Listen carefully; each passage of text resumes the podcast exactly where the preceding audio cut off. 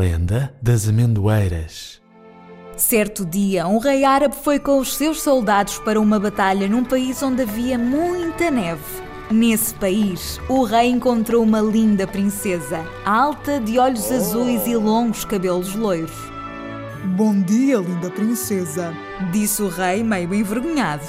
Os teus olhos são azuis como o mar, os teus cabelos são amarelos como o sol e a tua pele é branca como a neve que vejo cair.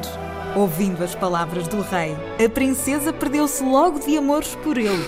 O rei, encantado com a beleza daquela princesa, perguntou-lhe: Queres ir viver comigo para o meu país, onde o sol brilha bem quentinho?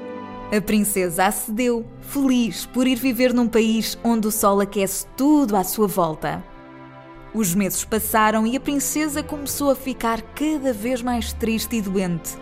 Preocupado com a saúde da sua amada, o rei mandou logo chamar todos os médicos do reino. Nenhum de nós consegue curar a princesa, majestade, disseram em coro os médicos.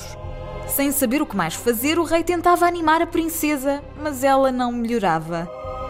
Eis não quando apareceu no castelo um sábio que dizia ter a solução para todos os males da princesa.